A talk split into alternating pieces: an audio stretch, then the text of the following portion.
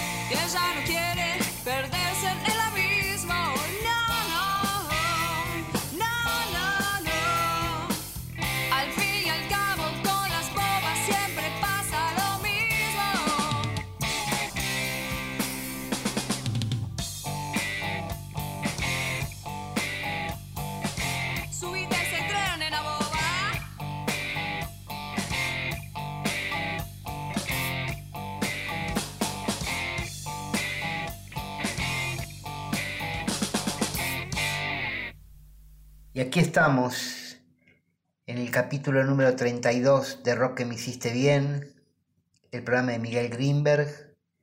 Estamos repasando ya hace un par de programas una extensa nota que hizo Miguel a partir de la publicación de Rock de Acá, un libro con CD de Ezequiel Ábalos, que tiene una segunda parte, es decir, volumen 1 y volumen 2. El libro viene con un CD que trae las voces de los entrevistados, todos parte fundamental de los orígenes del rock de acá, productores. Hoy es el turno de escuchar a Tres Almendra, Rodolfo García, Edelmiro Molinari y Elmiro de Huercio cuentan los comienzos de la banda, así que vamos a escuchar un poquito de Almendra, vamos a escuchar a los protagonistas y después alguna que otra canción y avanzamos con el programa. Bienvenidos.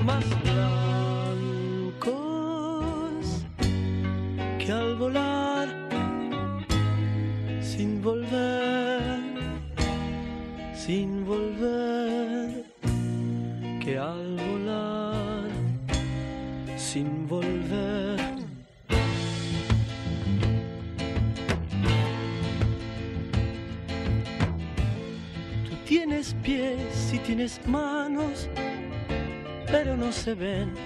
Si tus pies hoy nacieron viento, déjalos correr. Y si tus manos con las plantas, déjalas crecer.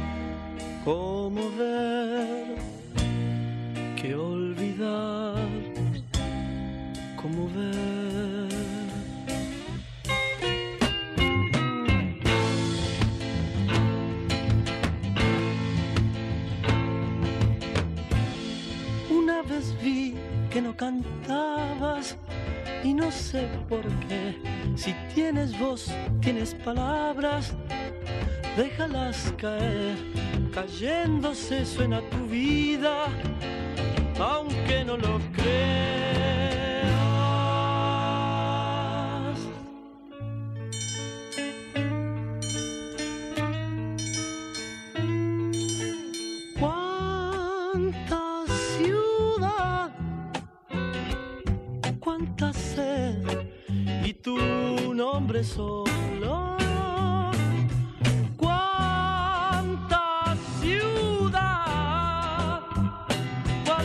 sed y tu nombre solo.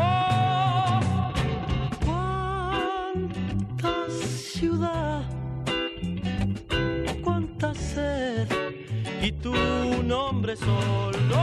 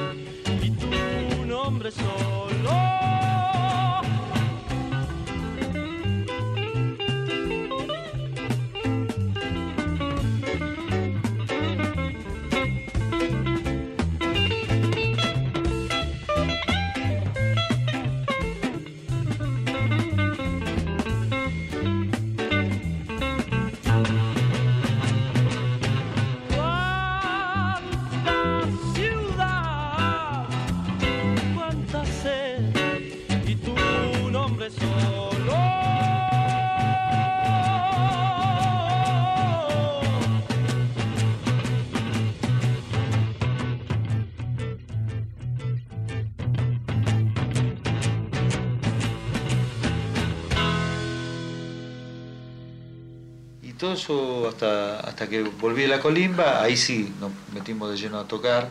A él se le dio la historia de poder eh, cumplir con la colimba y también este, poder ensayar todo eso.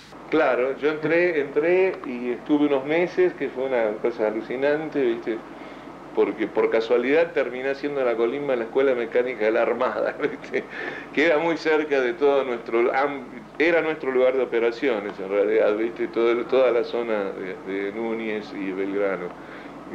Y, entonces eh, yo manejé, ¿viste? como para poder eh, empezar a asistir a los primeros ensayos y no perder eh, mi vida porque estaba haciendo la colimba, ¿viste? y me salió bien, me dieron de baja a los ocho meses Claro, no hice todo, la, por ese momento Marina era dos años, pero como mi, mi vieja era separada, ¿viste? Entonces ah, yo, era, yo era en realidad único sostén de madre separada legalmente, ¿viste? Yo ni sabía esto, ¿viste? De inocencia de, de, ese, de ese momento, ¿no? Entonces me largaron, me largaron, entonces todo tomó su curso. Así que ahí ya nos pusimos a laburar de lleno, a, tirar este, ideas, material, arreglo, ensayábamos todos los días. Eh, y ahí empezó a, aparecer el material, ¿no? Empiezan los ensayos de Ahí empezamos a ensayar, por ejemplo, material en inglés y en castellano. Al principio componíamos, era gracioso, componíamos, y con Luis especialmente, ¿viste? Y cambiábamos muchas ideas, tanto en inglés como en castellano. ¿viste? Eh, pero que era, era, la propuesta nuestra era abierta simplemente, vamos a hacer todo, no hacer esto solo, ¿entendés?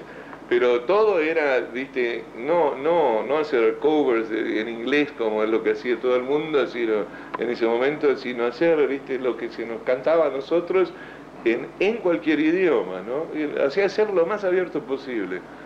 Y eh, así fue, había canciones que yo me acuerdo, pero eh, claro, que quedaron en la historia, en, nuestro, en, nuestra memoria, así quedan, ¿viste?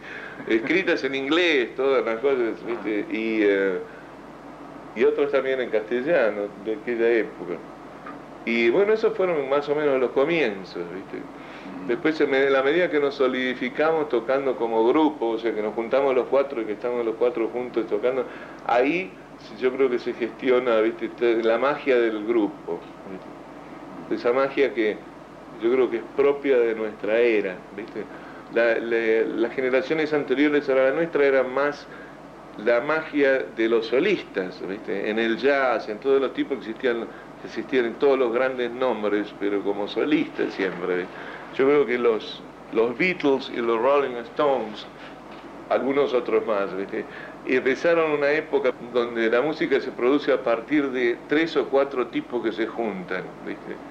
y que es absolutamente una época diferente. ¿Viste? Me acuerdo que nosotros escuchábamos siempre a la noche Modarte en la noche, todas las noches, porque era, ¿viste? R.A. eh, um, Ricardo Klein, el, eh, tenía ese programa que era, era el único tipo que pasaba discos directos, viste, que no salían acá ni nada de los Beatles, era, una, viste, era un ensueño, no había discos importados acá. Él pasaba esta música impresionante, de lo, último de los Beatles, lo último que estaba pasando, después de las 12 de la noche estábamos pegados como Darte en la noche, escuchándolo. Entonces, un día eh, Emilio y Luis caen en un debate y de alguna manera creo que uno estaba sentado de un lado y otro de otro y armaron una onda, este, sí, y se creó una, un interés y estaba eh, este, Ricardo, ¿no? Y eh, entonces los invitaron, ellos lo invitaron a que venga un ensayo, a ver. Y el tipo vino y se dio vuelta y, así fue que empezamos todo. Una vez vamos a un concierto de Los Gatos, creo que uno de los primeros que hacían en, la, en la sala Pairó. Y bueno, en esa época se hacían recitales con debate. como se usaba en esa época, se, hacía debate para todo, ¿viste? O sea, había una cosa de mucha ingenuidad de alguna manera, ¿no? Pero era muy honesta, ¿viste? Y este, entonces había varias personas, estaba Horacio Martínez, y uno de los que estaba era Clayman en la discusión, ¿no? Sobre si la música nacional o la música no nacional y qué sé yo. Y mm, nosotros nos acercamos con Luisa Clayman y medio lo encaramos, ¿viste? de, de, golpe y le decimos que tenemos un grupo que si no nos quiere escuchar, qué sé yo, el tipo medio como que se ve que le golpeó, le llamó la atención que, lo encaráramos así, ¿viste? Se interesó y nos tomó los datos y nos dijo que nos iba a ir a ver a, un ensayo. Y no, en el fondo pensamos que eso no iba a ocurrir nunca, porque eran esos lances, estábamos ya lanzados a un nivel que estábamos convencidos de que teníamos un grupo que mataba este, y que la propuesta era totalmente novedosa, todo eso teníamos claro, pero a la vez sentíamos que era una, cosa medio difícil de, difícil para interesar a alguien en ese proyecto. En ese momento hablar de Clayman era, era, era el programa que todo el mundo sintonizaba la noche para escuchar, viste, toda la noche que te pasaban los temas eh, el mismo día que salían en, Londres o en, Nueva York, lo escuchabas a la noche en el programa de Clayman, este, qué sé yo, los rankings del programa eran seguidos, pero así minuciosamente, y, en ese momento se había, había empezado su etapa de,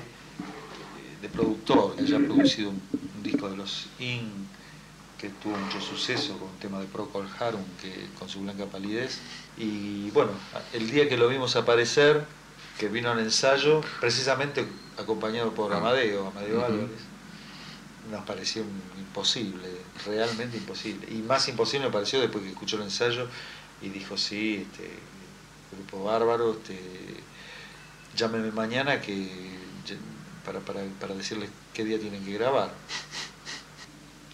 Este, y bueno, ahí empezó toda la historia. Cuando él nos dice que sí, que vamos a grabar, que tenemos que ir a hablar con tal de la compañía y qué sé yo, que nos va a llevar a la RCA, viste, estábamos muy copados.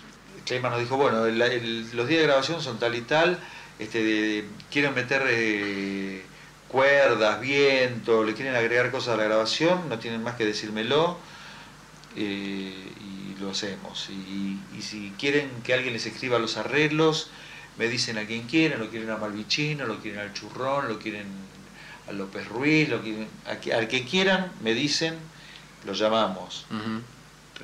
No podíamos creer. Yo además, eh, desde muy chico, iba a ver los conciertos de jazz, este, me acuerdo en el, donde hasta el el Alfil, por ejemplo, que antes había un teatro, se llama Teatro Buenos Aires, y los lunes había ciclos de jazz muy, muy interesantes, ¿no? que terminaban que son las 4 o 5 de la mañana, que en esa época lo- los músicos trabajaban mucho en, en los teatros, eh, había orquestas fijas en los teatros, Ujú.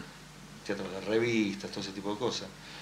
Y los lunes era su franco, entonces tocaban jazz y yo iba siempre ahí para mí, que sea el Churrón, Jorge Navarro, Alfredo Wolf, Barbieri, este, el Gordo Fernández, todos esos tipos eran inalcanzables, para mí eran monstruos, Sí. tipo imposible. Entonces que te diga, mira, decí quién querés que venga a escribirte el arreglo.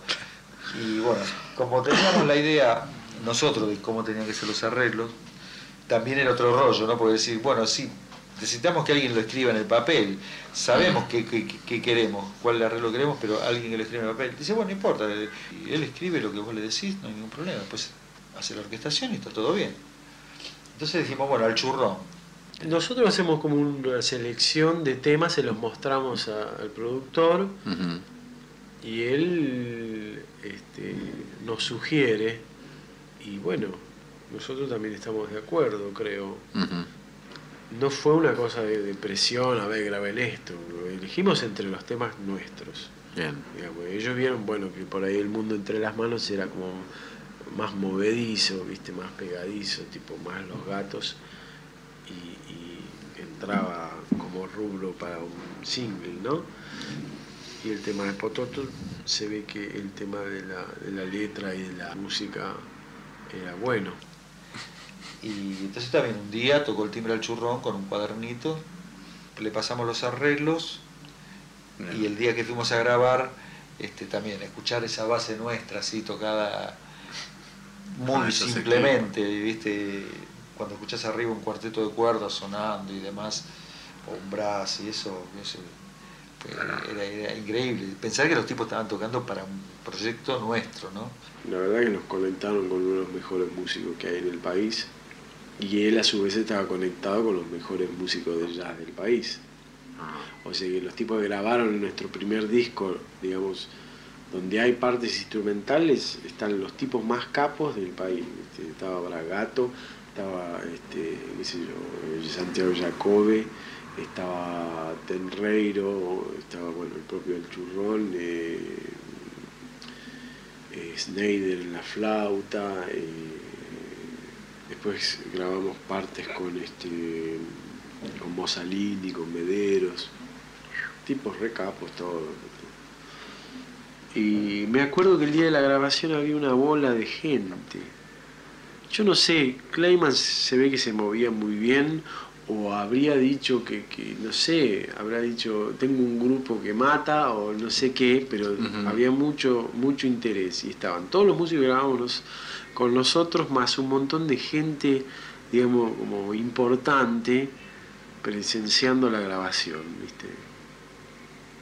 Me acuerdo que habían venido los Tremelows, el grupo Los Tremelows, y, y usamos los equipos de ellos para grabar, como los que tenían los Beatles, los equipos box grandes. Y esa vez eh, que ya tenías tu bajo. Sí, ya no, ya tenía un bajo que me había hecho Repiso, que era un artesano, un español, era de mallorquí, era él, este, un tipo que hacía unos instrumentos bárbaros.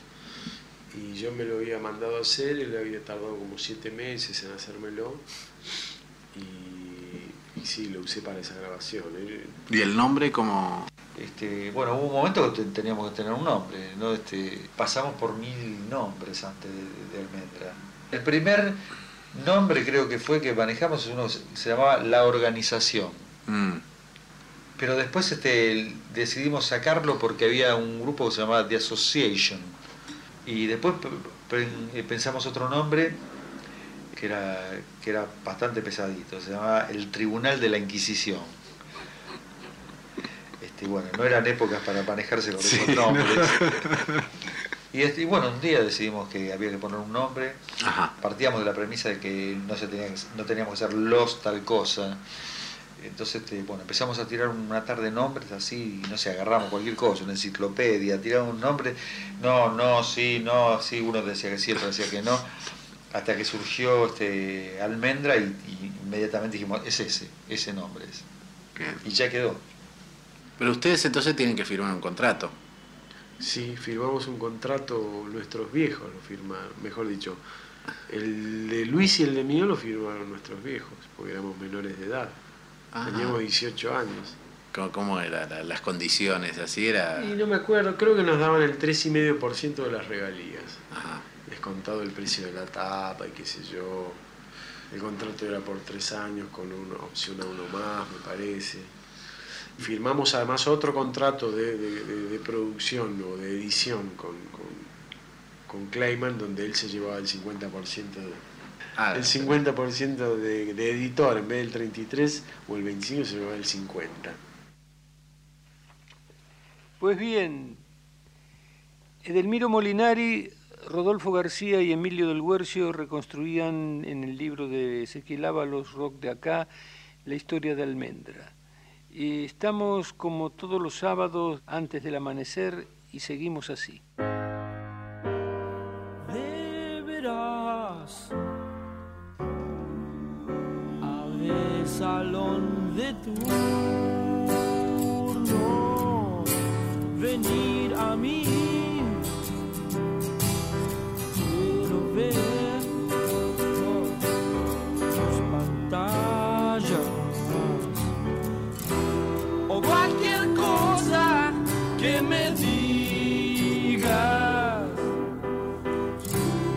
cualquier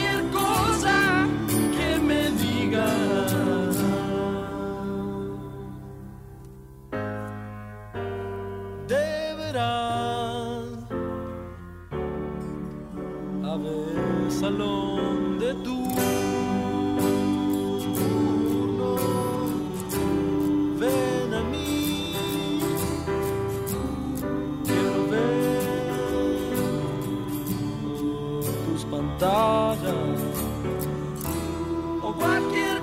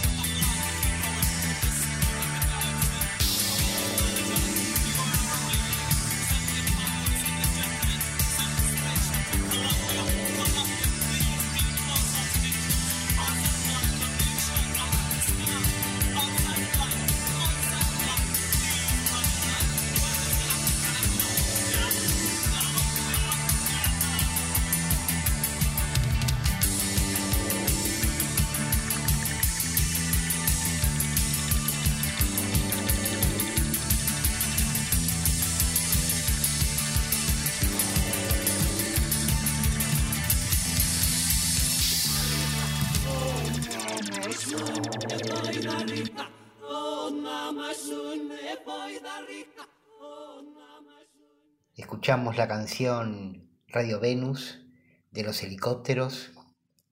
En aquellos lejanos 80 los helicópteros fueron parte importante de la renovación sonora del rock que necesitaba una actualización así sónica. Ahora vamos a escuchar del segundo y último disco solista de Ulises Butrón, gran compositor que lamentablemente perdimos prontamente. Vamos a escuchar Días de Sueño.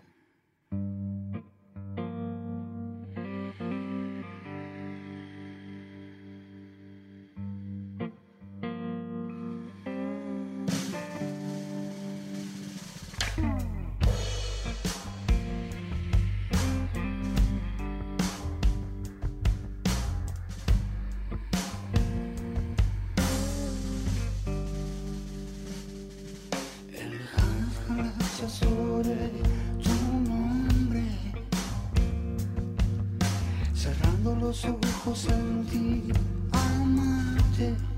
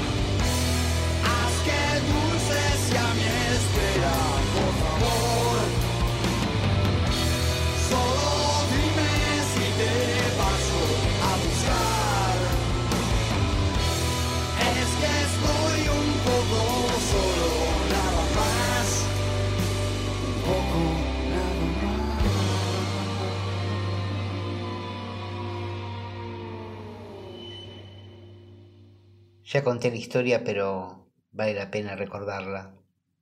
Hace un tiempo vi y escuché a través de Facebook a Camila Castro Quiesino leyendo relatos de, de varios autores y autoras y me encantó. eh, me gusta esa intensidad que tiene para comunicar la lectura. Así que bueno, fue convidada a participar del programa y hoy nos mandó un texto propio que se llama Del Río. Así que vamos a disfrutarla y después volverá más adelante.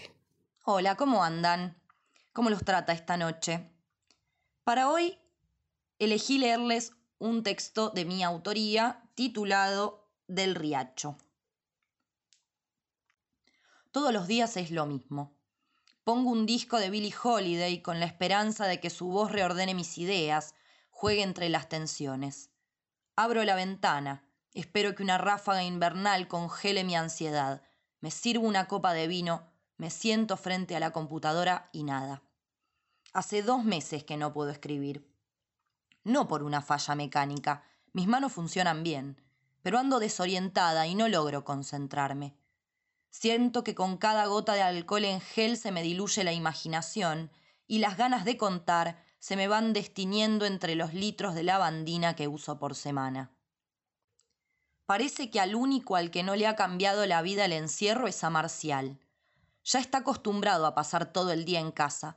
Su única diversión es contorsionarse al rayo del sol en la terraza, mordisquear el aloe vera y después vomitar escondido entre las macetas. Admiro esa capacidad que tienen los gatos de ser tan felices con algo tan sencillo como eso. Un poco de aire no le hace mal a nadie, me convenzo.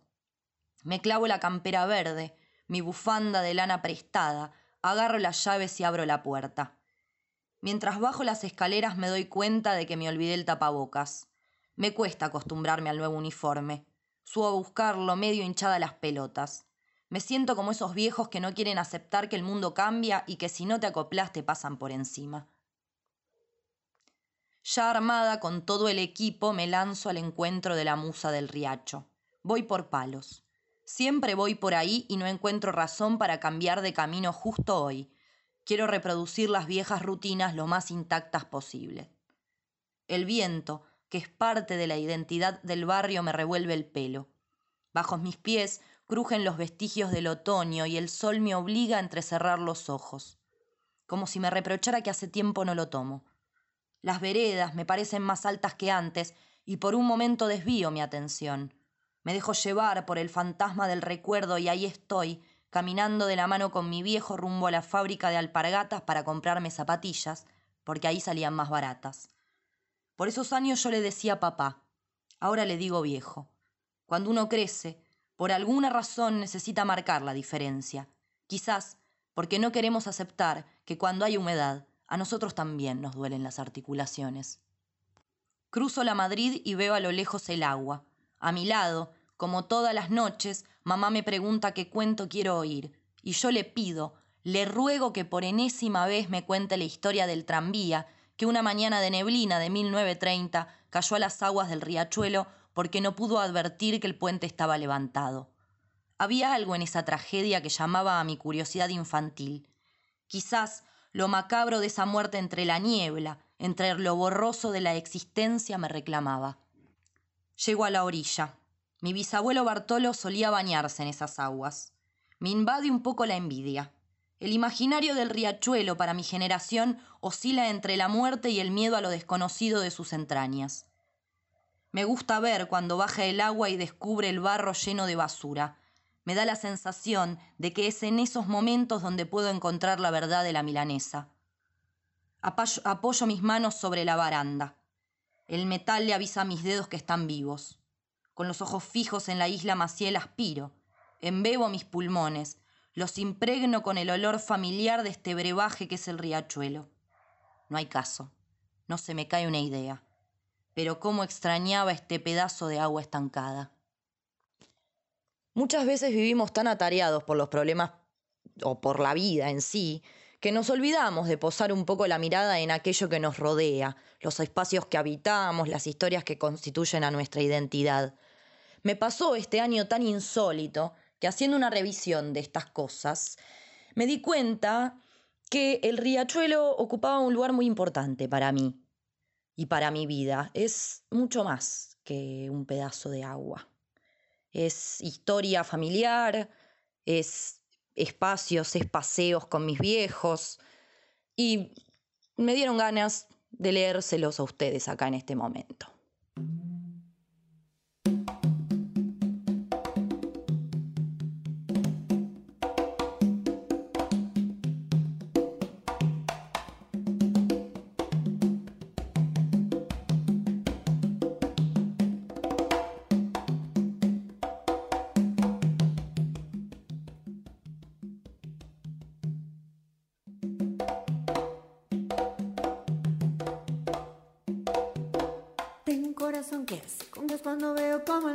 Cuerpo andar, tu campaneo. Pajarito de la mal es este amor que no consigue hablar sin un tambor.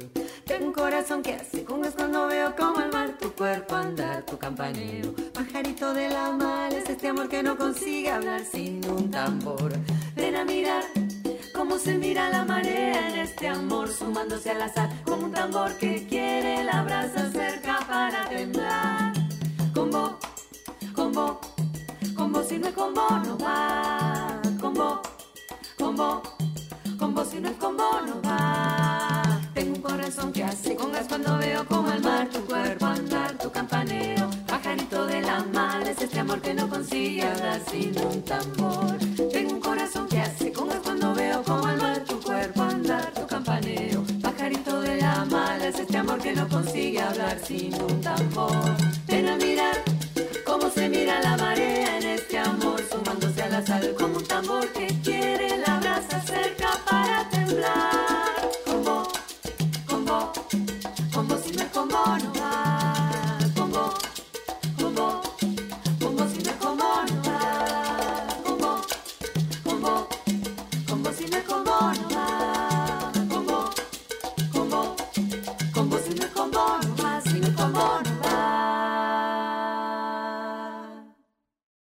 Acabamos de escuchar a Liliana Vitale en eh, un tema de Alberto Muñoz que se llama Canción de Amor para Maré y Tambor. Está en su disco Al Día. Ahora vamos a escuchar a Miguel Cantilo de su disco Sudamérica Va, Paraíso del Presente. Y después vamos a escuchar a León Gieco con Canción del Silencio.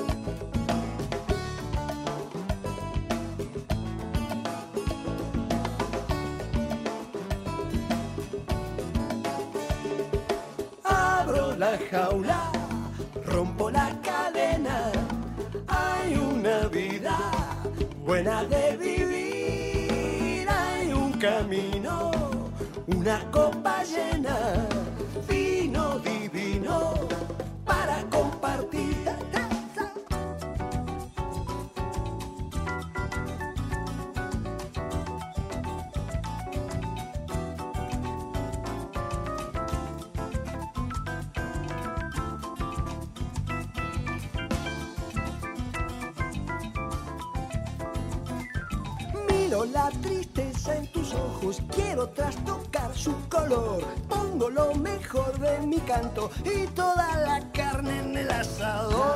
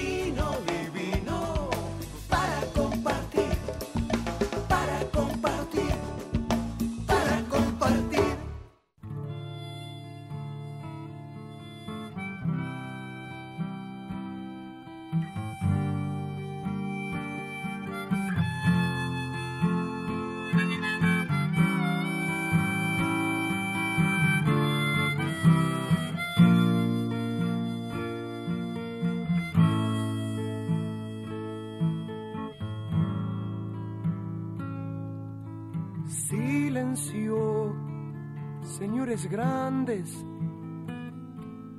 que despiertan los cuentos del parque. Ellos esperan las nuevas risas en las treinta vueltas de una calecita. Ellos esperan las nuevas risas sobre la esperanza llamada sortija. Silencio, señores grandes,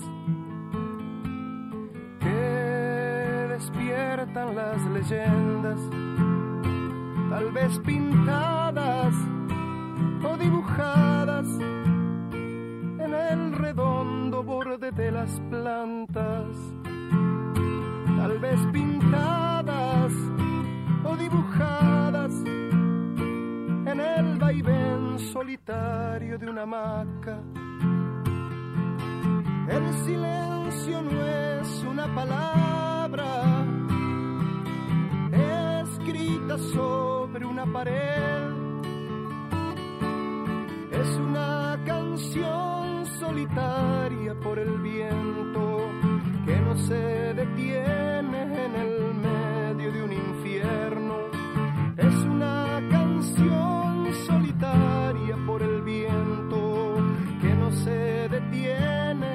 el medio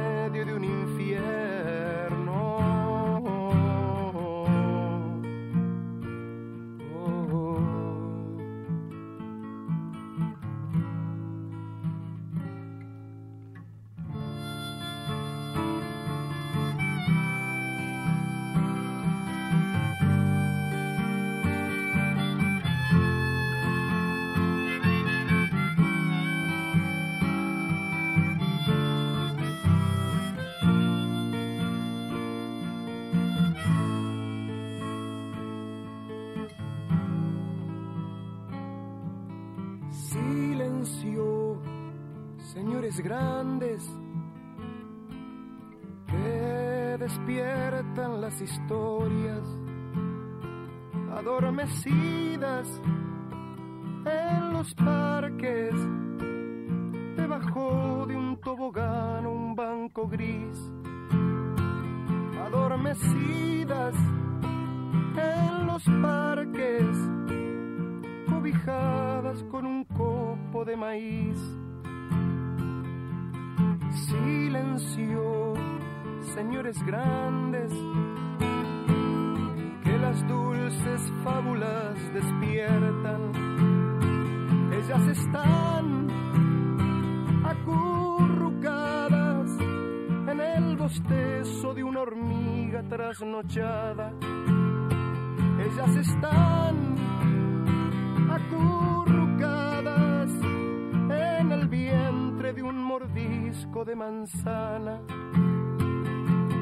El silencio no es una palabra escrita sobre una pared. Es una canción solitaria por el viento que no se detiene en el medio de un infierno. Es una solitaria por el viento que no se detiene en el medio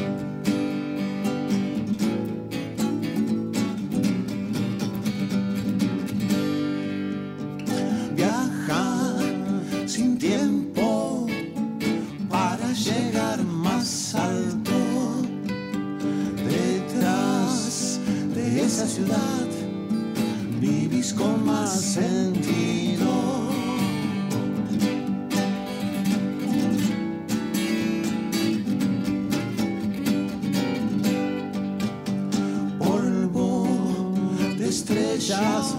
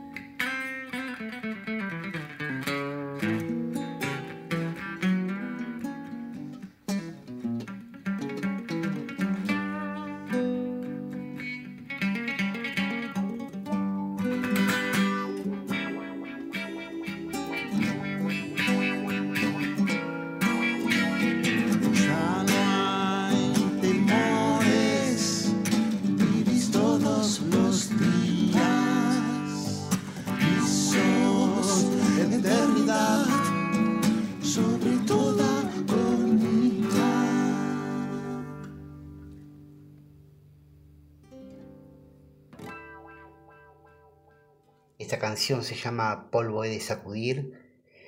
La interpretan Cubero Díaz y Cristian Van Laque. Forma parte del documental por streaming que se transmitirá mañana, domingo primero, eh, a las 5 de la tarde. Prometimos la semana pasada un sorteo, así que en el próximo bloque, en la próxima entrada, damos a los ganadores que recibirán la entrada acceso de manera privada por mensaje. Eh, ahora vamos a escuchar parte de la entrevista de este documental. Yo lo vi, está buenísimo, no se lo pierdan. Cubero Díaz es uno de los grandes guitarristas argentinos. Eh, Van Laque es un compositor mucho más joven, pero con mucha actividad. La verdad que juntos tienen una, una coordinación y una sensibilidad muy interesante. No se lo pierdan. Así que bueno, escuchemos la entrevista y alguna otra canción y volvemos.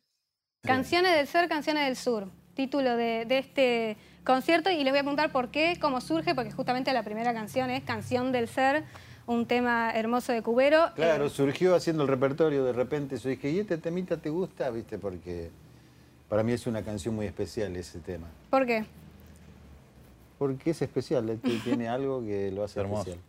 Sí, la energía. Sí, por ejemplo, Pepa Vivanco, que es una musicóloga que es parienta mía, Mm, ¿viste? Hermana de la madre de mis hijos. sí. Este, siempre me señaló ese tema, como que a ella le, le pegaba muchísimo, ¿viste? Y Mm. bueno, considero, ¿viste? Ciertas opiniones. Claro, y Canciones del. Sur, aunque es acá en Buenos Aires, Cristian, vos me estabas contando antes. Como, Sí, porque estamos en Chacarita. es de la casa de Cuba, el Loft. Hermoso. Este, hermoso. Este, porque todas las, rela- las canciones tienen esa relación con el bolsón, sobre todo. Y bueno, y ahí tengo muchos amigos y tenemos muchos amigos en común. Cubero, que te la cuente Cube, pero Cubero Sí. hizo comunidad allá de los pioneros comunitarios y era un poco el, el gurú de la, de la música de todos estos monos. ¿Vos estuviste en qué año por allá, por el bolsón? Todo Claro, yo tuve un, un, este, una sobredosis de rock and roll con Billy Bonnie la pesada y en un momento dado abandoné equipo, todo, todo. Y dije, me voy, ¿viste? Ahí nos fuimos con Miguel Cantilo, con su compañera, yo con mi compañera, mi hija, Cantilo con su perro García también. Y, Jaime que manejaba con su compañera María José Cantilo en un Citroën. Y bueno, así fue, abandoné todo, Billy Bonnie, ah, ¿te querés ir? Y bueno, chau. Hasta Mirá. los amplificadores. el, de, el Citroën de, el de Mafalda, seguro. Y llegamos, ¿No? bueno, fuimos a Córdoba, a Unquillo, tuvimos un tiempito en Unquillo, en la casa de que había alquilado el hermano de Sky Bellison, que era Mm. Daniel Bellinson, el mayor, que estaba eh, en ese momento de pareja con Ercilia Vivanco, que es hermana Mm. también de, de Pepa y de Mm. Isabel, la madre de mis hijos. Y una experiencia Este, distinta a lo que Y de venía ahí viviendo. nos fuimos a- directamente al- a Bariloche. Mm. Cuando yo vi Bariloche por primera vez en mi vida fue como cuando vi el mar por primera vez. Te causa esas cosas. Wow. Lindo. Flash. Todo mágico por allá. Ahora Muy está, poderoso. Ahora ha cambiado bastante. Estuve yo hace unos meses, antes Sí. de marzo. Y bueno, Bariloche, para mí hay mucha gente ya. Pues yo estoy Por eso ese fue mi primer gente. flash. Después cuando Me- fui al Bolsón dije, wow. Claro, el Bolsón, el Bolsón, Otro el. Bolsón, hay más gente que estamos, vos estabas hablando del 73. No había nadie en aquella 70 y, 70 y qué, Había Cuba. unos pocos locos. Che, 70 y... Y dos, 73. Sí. Claro. Ahora, antes de pasar a los temas, me gustaría hablar de, de la relación entre ustedes, porque yo sé que Cristian, vos eras fan desde chiquitito, que sos amante Sí, del rock. fan de, ni, de, ni de Sinatra, pero sí lo admiraba mucho. no, no, fan, que fan es fanático, ¿viste? Mm. Este, pero sí, ¿no? Bueno, todo el rock nacional. Me Claro. crié con, con el rock nacional Sí. desde chiquito. Y como me caían esos discos de chico, sobre todo por mi viejo acá en Argentina, que yo vivía en Pacheco, Mm. en el medio del campo, y muchos músicos que iban a.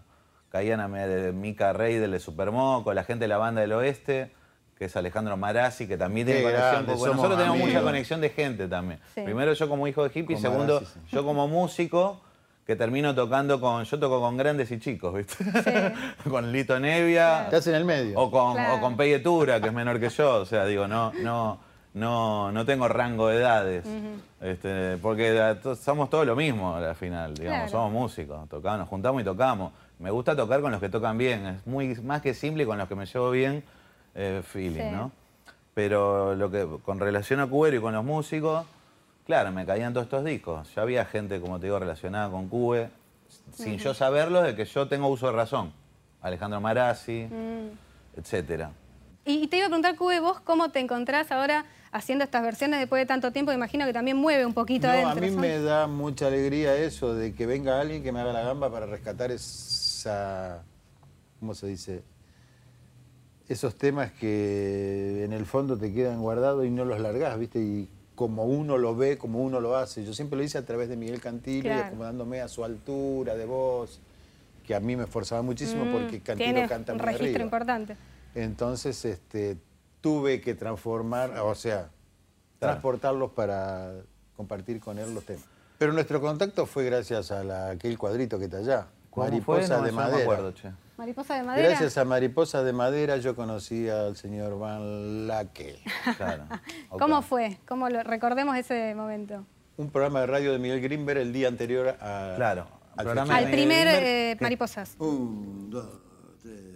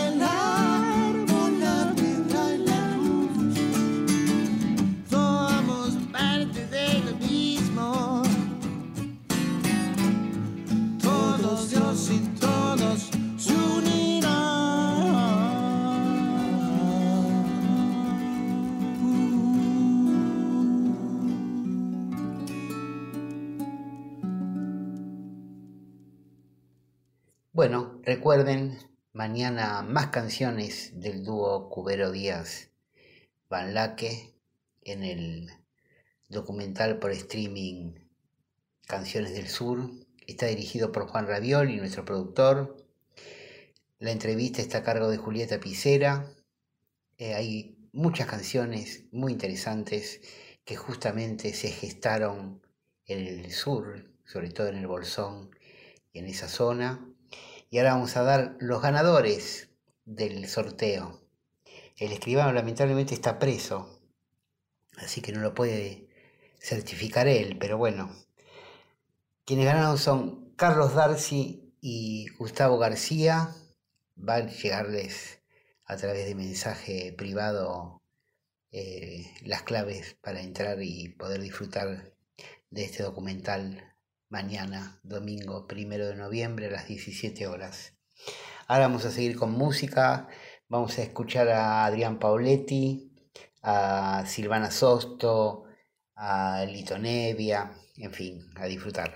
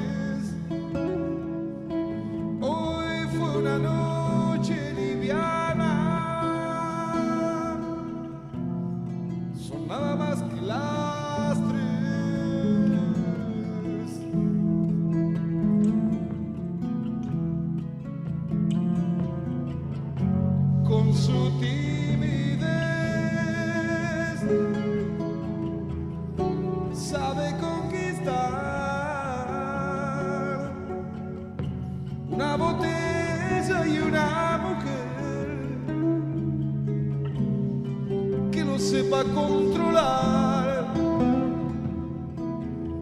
para que vuelva a su casa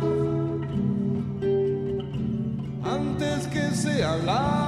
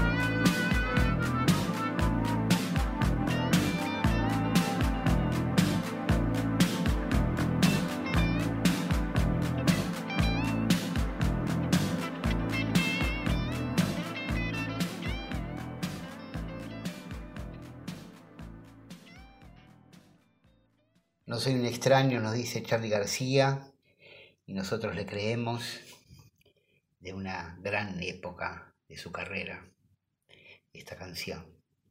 Ahora vamos a escuchar a mm, Celeste Carballo con uno de sus primeros clásicos, Es la vida que me alcanza, y después para seguir agitando el comienzo de este sábado, vamos a escuchar a los abuelos y lunes por la madrugada.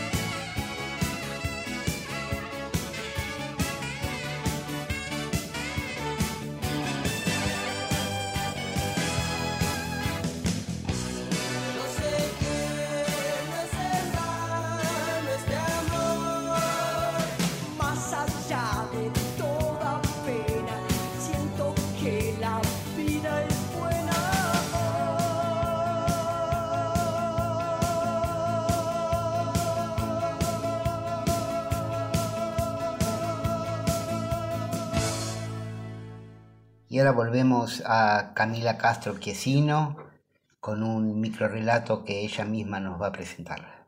Para terminar, elegí un microrelato de la escritora argentina Liliana Hecker. Espero estar pronunciando bien su apellido. Yo tengo todo un tema con los apellidos, me cuestan una barbaridad. El microrelato se titula Mujer con gato y forma parte de su libro de cuentos Cuentos Reunidos. El hombre que está asomado a la ventana envidia a la mujer que, en el jardín de la planta baja, canturrea ante la mirada atenta del gato. Qué feliz es, piensa el hombre.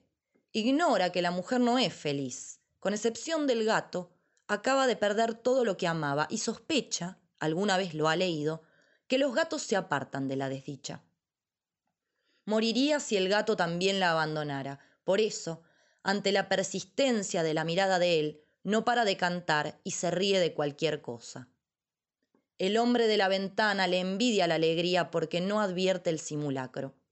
El gato sí lo advierte. Recela de esa actitud incongruente de la mujer. ¿Por qué no se largará a llorar de una buena vez como desea? La observa un momento más, a la expectativa. Ha vivido momentos muy lindos con ella. La mujer, consciente de la mirada del gato, hace una divertida pirueta de baile. Sin duda le, le, ocurrió algo extraordinario, piensa el hombre de la ventana. No hay nada que hacer, concluye el gato, ya no es confiable. Alarga infinitamente su cuerpo gozoso, se da vuelta y sin volver la vista atrás, salta la medianera y se va para siempre. En este microrelato entran varios temas. Por un lado, que lo que muchas veces vemos o creemos saber de las personas no es real. Por otro lado, el miedo a estar solo, a ser abandonado. Y por otro lado, y en esto quería puntualizar, es que muchas veces las personas ocultamos nuestra tristeza, nos negamos a estar tristes en ciertos momentos, como si la tristeza no fuese algo que nos sucede a todos, inevitablemente en algún momento de nuestra vida en algún momento en general de nuestro paso por la existencia. Si negamos la tristeza, si la ocultamos, si no nos damos un momento para abrazarla y estar efectivamente tristes, esa sensación y ese sentimiento no se va, se queda ahí. Y eso no nos sirve para nada.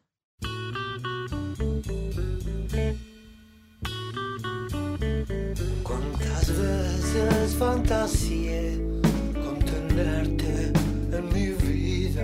Cuántas noches yo soñé que estábamos felices por fin. Tal vez en la distancia atrás ya no puedo regresar.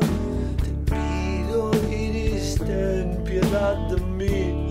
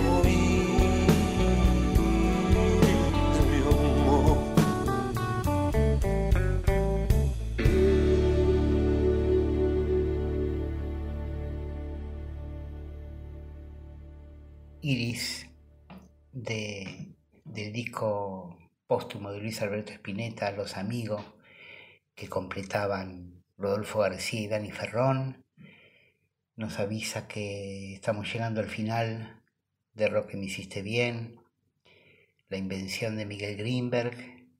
Mi nombre es Daniel Amiano, en la producción está Juan Ravioli, espero que le hayan pasado bien, para nosotros es un oasis en estas semanas tan raras que estamos teniendo hace meses. Bueno, los espero el próximo sábado, siempre a las 2 de la mañana. Que tengan una buena semana, hay que seguir cuidándose mucho. Ahora vamos a escuchar Que se abra Buenos Aires por visitantes y después ¿Qué ves? de Divididos. Nos vemos.